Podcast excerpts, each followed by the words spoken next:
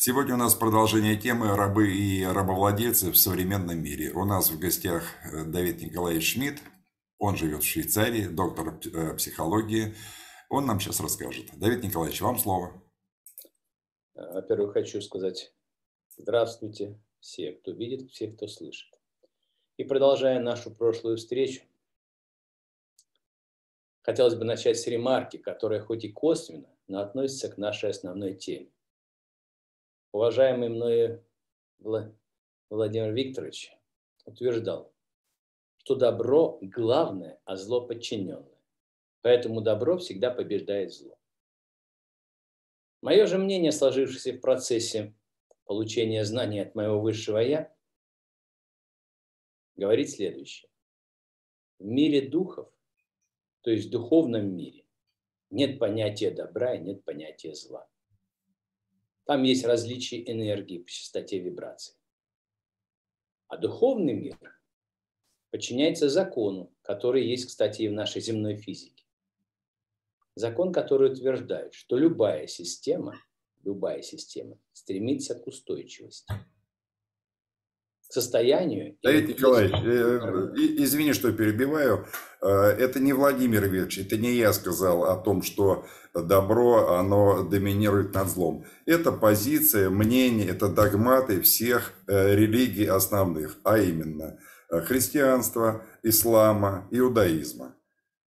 А вот гностические все традиции считают, что Вселенная, она, э, Вселенная – это арена борьбы двух равно великих сил. Поэтому не надо э, на меня ссылаться. Извини, что перебил. Друзья, извините. Нет проблем. Вот в нашем понятии или в моем понятии добро – это все, что не нарушает гармонию, а зло наоборот. Все то, что гармонию нарушает. Эту тему мы затрагивали ранее, обсуждали более глубоко. Но ни одна система, насколько бы она не была устойчива, она не может развиваться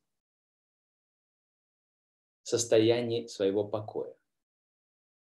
Это, по-видимому, одна из причин, почему из Абсолюта, то есть нашего Отца, им были выделены сущности различных вибраций и различных идеологий. Исходя из догмы, которую процитировал Владимир Викторович, мы, должны приклад... мы не должны прикладывать усилия и бороться за поднятие своих вибраций в процессе земной жизни. Ведь добро все равно победит. Зачем мне воевать? В своем глубоком представлении я вижу это так. Пусть это не покажется несколько вульгарным, но представьте, что бандит ограбил банк. Убил десяток человек, простых людей, ни в чем не повинных. И по его мнению, он может сделать доброе дело, откупив свои эти убийства. То есть за награбленные деньги он купил десяток мерседесов, высокостав... высокопоставленному попу, купил ему огромный крест, усеянный бриллиантами, оплачивает его многочисленную прислугу и охрану. Смешно, конечно, звучит, что охрана у служителя самого Господа Бога, который призван нести истину людям и учить их любви, сопереживанию, который призван жить вровень со своей пастой. И таким образом, по мнению этого убийцы, он совершил добро. Он же купил себе хорошее место за счет Мерседеса в раю. Он убежден, что победил зло. Ведь он же сделал добро самому представителю Бога на земле. Ведь он же купил ему и Мерседес и прочее.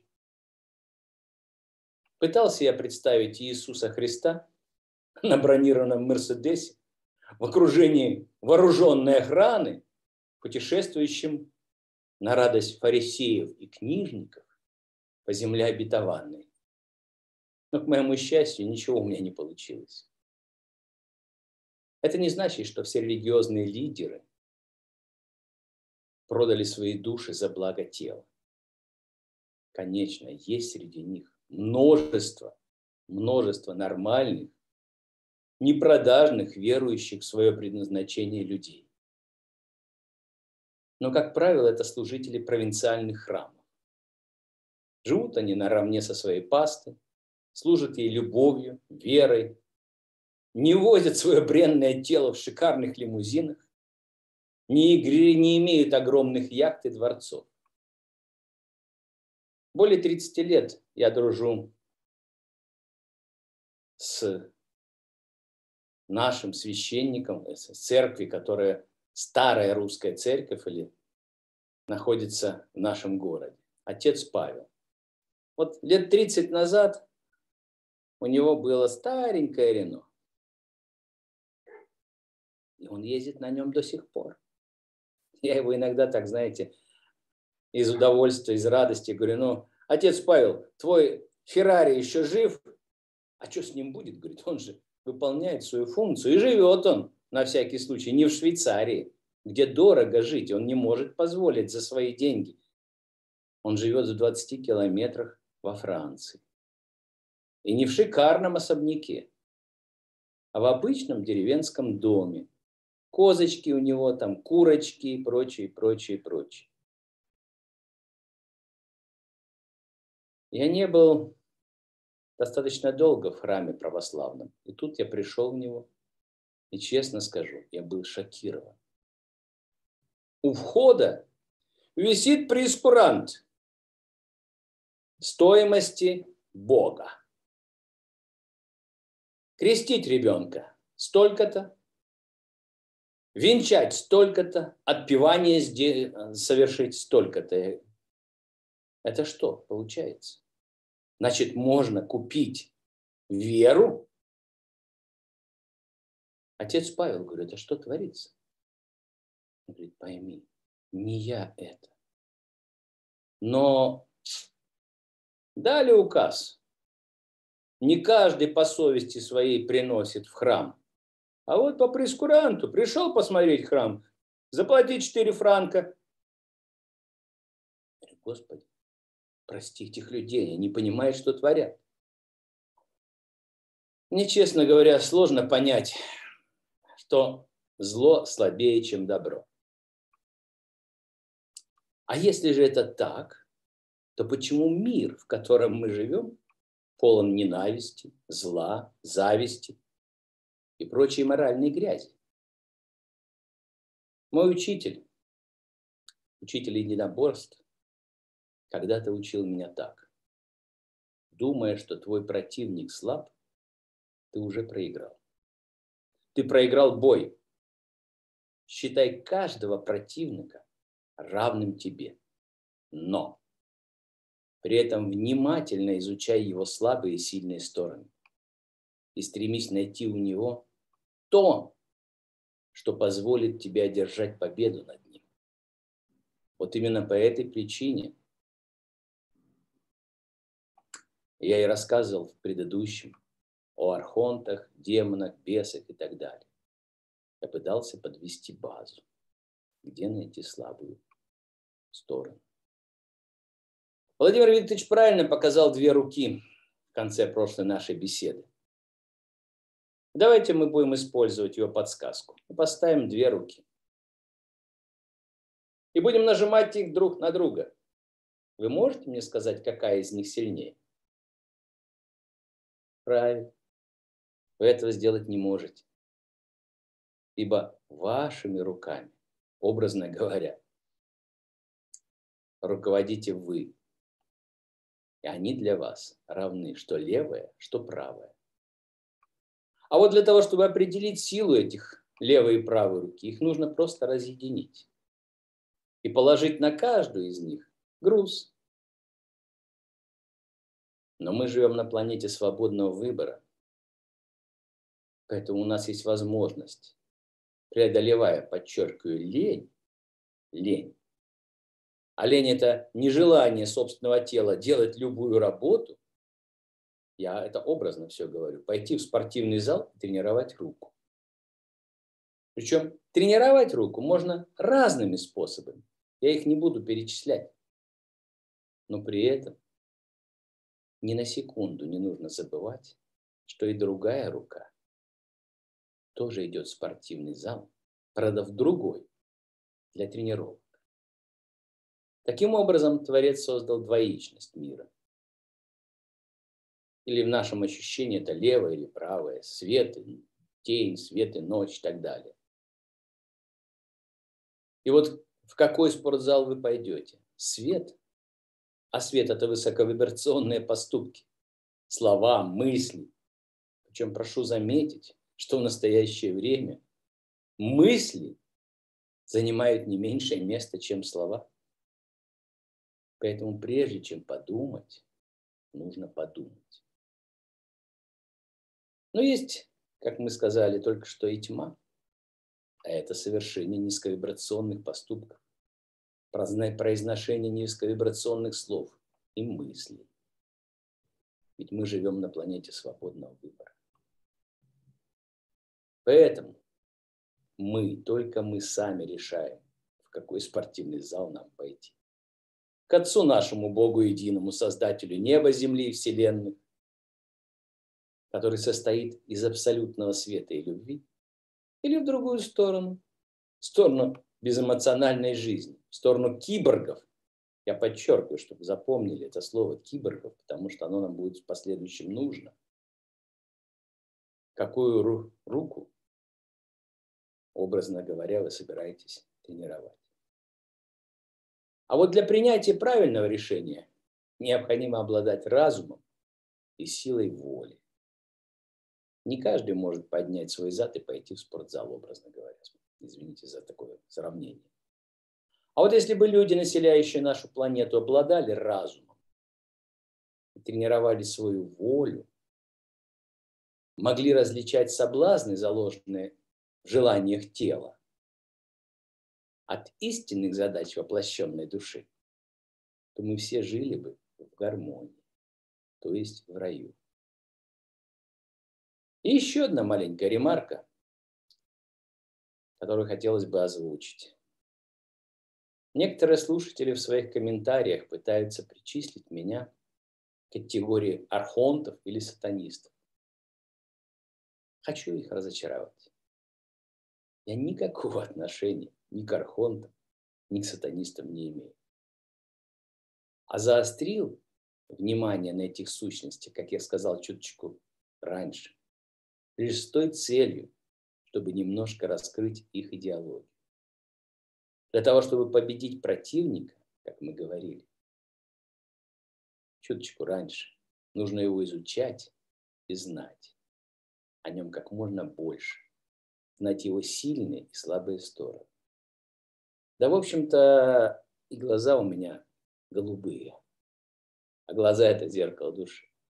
Сатанист с голубыми глазами – не бывает. Это вам так, на будущее, чтобы могли отличать. Ну а теперь рабы и рабство. Рабство, с нашей точки зрения, конечно, можно разделить на две категории. Это видимое рабство, когда люди содержатся в физическом насилии. Ну, например, захваченные в период войны. Или содержащиеся правящим классом, не по их воле, конечно, концентрационных лагерях.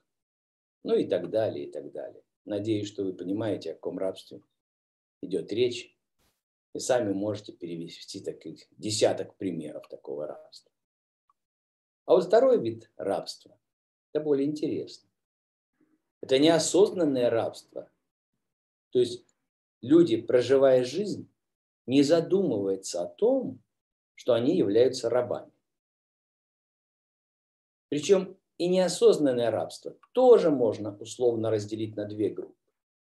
Это рабство денег, тщеславие власти и рабство машин. Вот сегодня э, мы немножко поговорим о рабстве при помощи денег. О рабстве от машин мы поговорим, надеюсь, при нашей следующей встрече, если, конечно, позволит содержатели всего канала. Так как эта тематика рабства машин самая сложная и актуальная на сегодняшний день. Это, если можно так грубо выразиться, конечная цель тех, кто хочет погрузить землян в абсолютное рабство.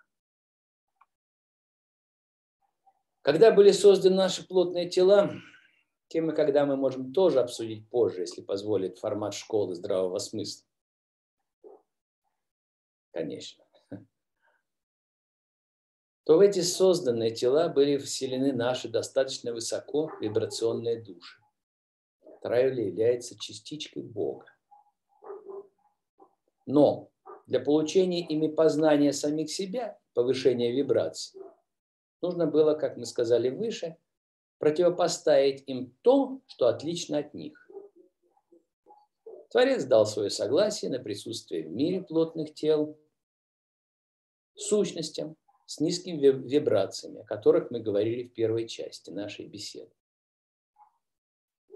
А человеку предоставил возможность выбора, куда перемещать свой внутренний движок. То ли к свету, то ли к вселенской любви. В какой спортивный зал ему, образно говоря, пойти? Разрушению мира путем низковибрационных поступков, слов и мыслей. Или же к своему отцу приближаясь. При этом нужно учесть, что тело было создано состоянии равновесия или покоя. То есть тело ничего не хочет делать само по себе. И тогда было принято решение, что если тело создано для удовольствия, то дух через эмоции должен иметь возможность развиваться, преодолевая или нарушая это удовольствие. Так вот, если человек поднимает вибрации свои через эмоции, то лучше всего позволить стоять рядом с ним силам, которые не имеют эмоций, о которых мы говорили как раз ранее. Надеюсь, что вы понимаете, именно по этой причине я говорил, что архонты – это типичные представители, которые являются Люцифер или дьявол, являются киборгами и не имеют эмоций. Ну, например, как любой наш компьютер. Это нам нужно будет тоже еще раз запомнить в последующей нашей беседе. А если он не имеет своих вибраций, не имеет своих эмоций, то ему необходимо питание, то есть питание теми, кто несет свет, свет высокочастотных эмоций. Причем, чем выше вибрации души, тем они интереснее для него. Или, если можно так грубо выразиться, вкуснее. Но как заставить людей открыть доступ к их высоким вибрациям? Вот тут-то и возникает господина Люцифера или его руководителей две идеи, одну из которых он осуществляет через людей, которые верно ему служат. Идеи создания денег денег как механизма управления человечеством. А деньги, как мы говорили ранее, практически не обладают энергией, но они служат для обмена энергии. Вот за созданные деньги покупаются, можно так выразиться очень грубо, души людей. Деньги ведут человека к тщеславию и власти. Об этом мы тоже говорили ранее. Деньги являются одним из средств, при помощи которого превращается человек в неосознанного раба. Но это первая ступень превращения человека в раба. Вторая задача архонтов и Люцифера – это превращение человека в себе подобного, то есть в киборга. Вернее, если правильно сказать, в киборга-раба. Вот о ней мы, надеюсь, тоже сможем поговорить в последующей встрече если организаторы этого канала позволят, конечно. Итак, переходим к основной теме, к теме государства. А государство – это общность людей, объединенная границами и так далее, и так далее, и так далее, по учебнику, который мы изучали в школе, в институтах и так далее. Нас в данной ситуации интересует один вопрос. Кому принадлежит государство? Вспомните тот период, когда несколько не очень высокодуховных личностей, занимаемых, как правило, в настоящей нашей среде, среди низкодуховных особей, высокопоставленные государственные посты, составили и подписали какой-то весьма, на мой взгляд, недеструктивный, сомнительный документ об уничтожении принадлежащего не им, подчеркиваю, не им государства. Государство, которое кровью и потом создавали наши отцы, матери, деды, а у кого-то уже и прадеды. У прадеды, возможно. Время идет быстро. Но с точки зрения развала государства, экономического единства, их бумага Марания мало чего стоила. Вот тогда-то на арену выходит другая личность. Это главный руководитель денежной системы Советского Союза. Или министр финансов, так называемый товарищ Павлов. И получив мандат на развал страны от встретившихся в Беловежской пуще алкоголиков и проходимцев, для развала этой мощнейшей экономики, принадлежащей, подчеркиваю, всему народу, что сделал этот враг? На мой взгляд, враг. Я не хочу, так сказать. А он просто-напросто развалил банковскую систему и позволил иностранной валюте, я имею в виду доллар, свободное обращение в величайшие из стран. И что? И эта страна перестала существовать.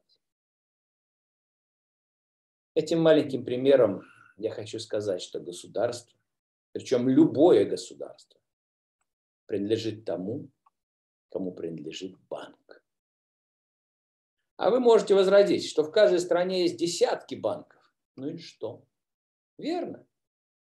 Но все они замыкаются на один центральный банк.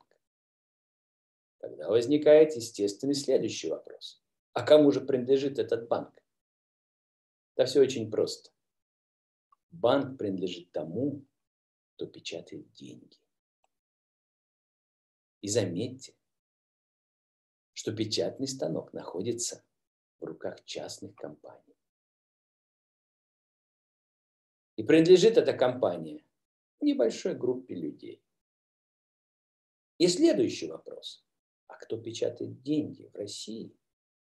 И почему разрешение? Вот на этот вопрос я прошу вас ответить самостоятельно. И поделиться своими выводами в комментариях.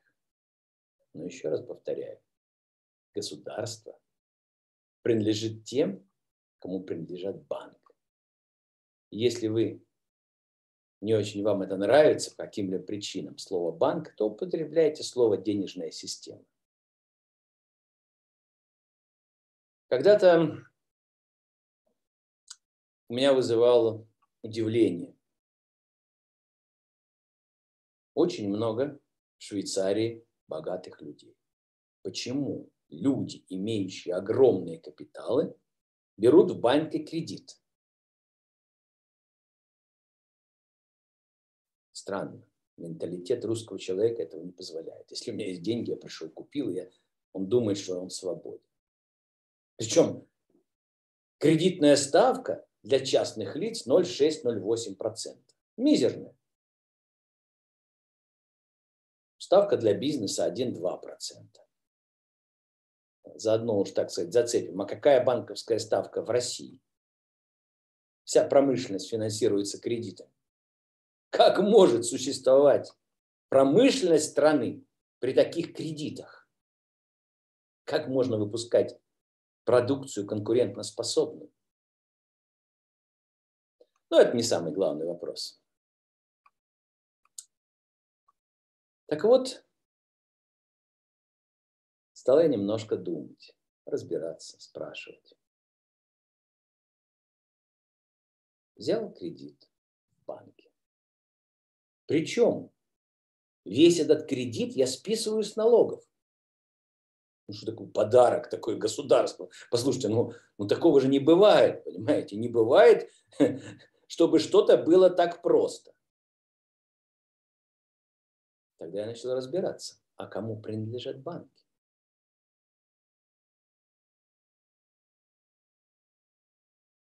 И почему, если я купил дом и не взял деньги в банке, то я плачу налог, как будто я этот дом сдаю. То есть в, моей, в моем голове не было такой логики, ну как это может быть? Это мой дом, я его купил, а я должен платить, как будто я его сдаю, причем по самой высокой ставке. Вот тогда у меня есть срослось. Значит, государству нужно заставить меня путем налога, льготного налогообложения на взятые деньги, путем платить, значит, если это все, чтобы я пришел в этот банк и стал его рабом. Кому я принадлежу, когда получил эти деньги? Конечно, банку. Кому вы принадлежите, когда берете кредиты? Кому принадлежит промышленность, которая берет кредиты под какие-то неповерные проценты в России? Швейцарии 1%, 2% это максимум на развитие бизнеса. Но это вопрос другой, наверное. Не тот, который. Ну, знаете, когда больно, немножко всегда уходишь в сторону. Но все равно такие кредиты, которые существуют в стране, они не дают ей возможности существовать. А если они не дают возможности существовать, то разумный человек задает вопрос, а кому и зачем это надо? Но это еще более серьезный вопрос, чем, так сказать, рабство денег. А вот теперь представьте, что вы финансируетесь банковской системой России. Зарплату вы получаете, Система образования существует, медицинская система на все эти банковские деньги. Да и все прочее, прочее, прочее, прочее.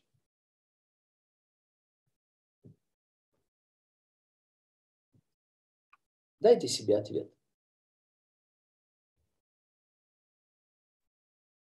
Можете ли вы прожить при тех банковских обложениях, которые существуют. Можете ли вы прожить, не пользуясь деньгами этой системы? А если не можете вы прожить, значит что? Не раб ли вы этой системы?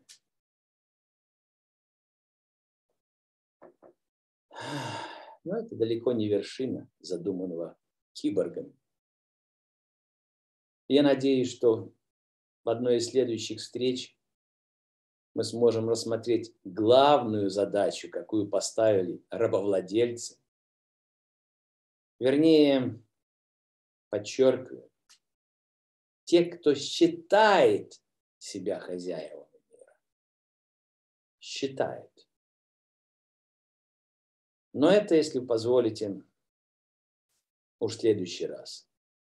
А вот как человеку не быть рабом, это, по-видимому, у каждого основной вопрос, мы тоже постараемся разобрать в одной из последующих встреч, если нам позволят, конечно, дожить до этого счастливого времени. А вот чтобы проще было разбирать эту самую основную тему, как не быть врагом, я рекомендую или прошу, как угодно, почитать одну неплохую книгу. Мне ее рекомендовал как раз слушатель этого канала, слушатель школы, молодой человек. Я ее не видел, но, э, к сожалению, не видел. Но вот буквально несколько дней назад с удовольствием Не все, конечно, там, там стопка книг, которые... Вот. Я прочитал и получил, честно сказать, удовольствие. Многие вещи, очень многие вещи, о которых мы говорили, перекликаются с изложением в этой книге. И написал эту книгу Владимир Мегре, русский человек. Называется она «Анастасия». Я с удовольствием дочитаю все остальные книги, потому что я только пока, ну, в силу того, что тяжело, так сказать, читать. Вот. Пожалуйста, почитайте. И мы сможем к ней вернуться, положить ее в основу. Это я, так сказать, даю подсказочку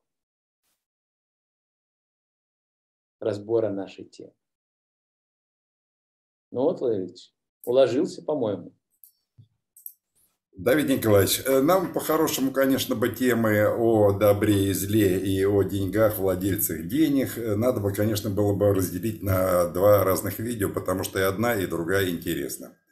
А, Извините, пожалуйста, Мне... перебиваю. А как же новогодний салат? Ну, вот он как раз и получился я после новогоднего. Да. А, мне есть что сказать и по теме о добре и зле, и по теме денег, и владельцев. И я скажу, а, пожалуйста, меня не перебивай. Я вот тебя не перебивал, потому что меня очень много критикуют за то, что я наших гостей перебиваю. Я сделал выводы, и поэтому просто слушаю. А, что я сейчас услышал? Я услышал э, основной, э, один из вопросов, можно сказать, основной – так сказать, критик христианства. И автоматически ислама, и, и, как это ни странно, иудаизма. Вот он сидит э, перед нами в очках Давид Николаевич Шмидт. Вопрос этот звучит этих критиков так, очень просто. Если есть э, Бог-творец, добрый, хороший, то откуда в мире зло? Это богословский вопрос. И вопрос этот веры. В предыдущем видео я говорил о том, что проверить невозможно. Добро э, выше зла или они равновелики и борются в этой вселенной, это вопрос веры. Веры, а не знаний. Знать на самом деле мы не можем. Ну, немощный человеческий ум. Э, кому в каком э, мире больше нравится нарисовать у себя в голове, вот в нем и живите. Мне больше нравится, где добро, так сказать, сильнее, выше зла. Давиду Николаевичу нравится противоположное, и он вот эти гностические идеи, он нам их э, на каждом видео, он нам излагает. Да, сразу хочу сказать, что церковь как институт, ну, христианский, да, ну, по крайней мере, у нас, где священники, как правило, это высокопоставленные и ездят на, метропо... на Мерседесах с часами по 100-200 тысяч евро, э, это просто безобразие, и мы обсуждать это не будем. И не будем путать церковь как организацию с церковью как носителем идеи христианства. Мы сейчас вот как раз о церкви как о носителе идеи христианской. Вот этот вопрос на вот этом бытовом уровне с примерами там священники, пузатые и тому подобное на Мерседесах, он, э, вопрос о добре и зле, он э, никогда никто ничего не поймет, только запутается. Этот вопрос богословский, он обсуждался не сто лет, и не 200, и не 300, а гораздо больше. Любой, кто хочет занырнуть в эту тему, наберите одно слово. Тео, теодицея. Это вопрос о справедливости Бога. Теодицея. Вот прям в Яндекс или в Google, чем вы там пользуетесь, э, наберите и почитайте. Это э, уровень гораздо э, выше, нежели тот, на котором мы сейчас обсуждаем этот вопрос. И разберетесь сами. И сами примите, так сказать, в каком мире вы хотите жить. В заключение я хочу прочитать вам одно стихотворение. Оно короткое, пожалуйста, послушайте. В свое время оно на меня произвело очень сильное, так сказать, очень сильное э, впечатление. То есть Давид Николаевич уже вторую тему «Деньги, владельцы денег», э, Федеральная резервная система, хотя не звучало, банки, кредиты и тому подобное, э, связано как раз, как это ни странно, с вопросом о добре и зле. Э, что, э, что Давид Николаевич нам пытается, так сказать, внушить? Что вот это вот Э, одна из двух в его, так сказать, э, концепции равновеликих сил зла. Она придумала денежную систему, она, так сказать, нас всех закабалила, мы ее рабы, и с этим э, спорить мы сейчас не будем. На самом деле все интереснее и сложнее. Послушайте, пожалуйста, стихотворение. Его написал Юрий Власов. Юрий Власов – он слушатель школы, давнишний слушатель школы, э, школы здравого смысла. Он его прислал лет 10 назад вместе со своим э, этим, э, диском. Он же сам и, он сам и поет, он же сам сочиняет тексты. Вот, и вы его найдете. Это, кстати, одно из его стихотворений. Прямо по теме нашего разговора. Тот, кто придумал игру, знает все наперед. Тот, кто придумал игру, то дает, то берет. Тот, кто придумал игру, все давно посчитал.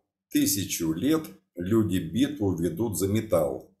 Тот, кто придумал игру, держит судьбы в руках, знает, кто будет в финале, а кто в дураках. Пешки проводит ферзи, а ферзи в никуда, судит, карает, стирает он в пыль города. Тот, кто придумал игру, победил на все сто, все он учел, одного не учел он. То, что где-то за ним наблюдает на звездном ветру тот, кто придумал того, кто придумал игру. А, к чему я прочитал стихотворение? Давид Николаевич уже не, первый, не первую лекцию нам читает о том, кто придумал игру. А Бог-творец – это тот, кто придумал того, кто придумал игру. Давид Николаевич, Огромное спасибо, что нашел время. Мы рады тебя всегда видеть. Э, до новых встреч. Спасибо.